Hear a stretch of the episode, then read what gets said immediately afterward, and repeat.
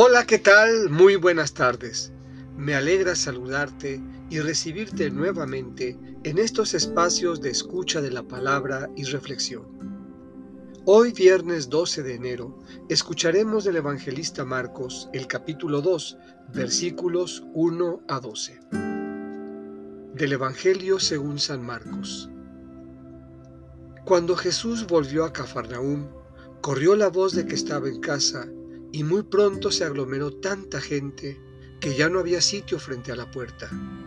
Mientras él enseñaba su doctrina, le quisieron presentar a un paralítico que iban cargando entre cuatro. Pero como no podían acercarse a Jesús por la cantidad de gente, quitaron parte del techo encima de donde estaba Jesús y por el agujero bajaron al enfermo en una camilla. Viendo Jesús la fe de aquellos hombres, le dijo al paralítico, Hijo, tus pecados te quedan perdonados. Algunos escribas que estaban allí sentados comenzaron a pensar, ¿por qué habla este así?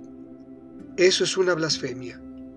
¿Quién puede perdonar los pecados sino solo Dios? Conociendo Jesús lo que estaban pensando, les dijo, ¿por qué piensan así? ¿Qué es más fácil decirle al paralítico, tus pecados te son perdonados, o decirle, levántate, recoge tu camilla y vete a tu casa? Pues para que sepan que el Hijo del Hombre tiene poder en la tierra para perdonar los pecados, le dijo al paralítico, yo te lo mando, levántate, recoge tu camilla y vete a tu casa. El hombre se levantó inmediatamente, recogió su camilla y salió de allí a la vista de todos, que se quedaron atónitos y daban gloria a Dios diciendo, Nunca habíamos visto cosa igual. Esta es palabra del Señor. Meditemos.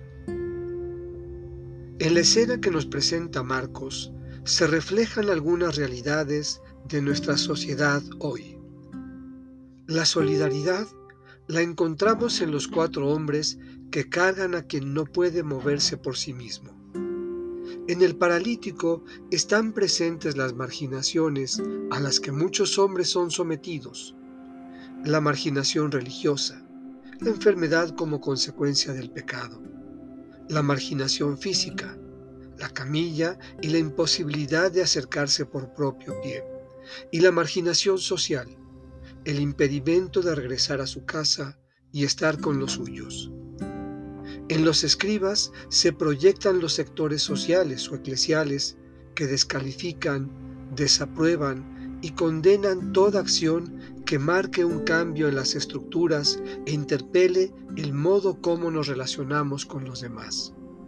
En Jesús, el paradigma que da un sentido distinto a la vida y al proceder de los seguidores perdonar, liberar, levantar, devolver la dignidad y la esperanza. Las preguntas de Jesús resuenan hoy y nos cuestionan. ¿Por qué piensan así? ¿Qué es más fácil?